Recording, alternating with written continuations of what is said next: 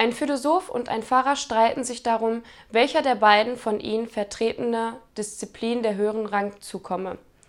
Spöttisch meint der Pfarrer, Philosophie ist, als ob jemand in einem dunklen Raum mit verbundenen Augen eine schwarze Katze sucht, die es gar nicht gibt.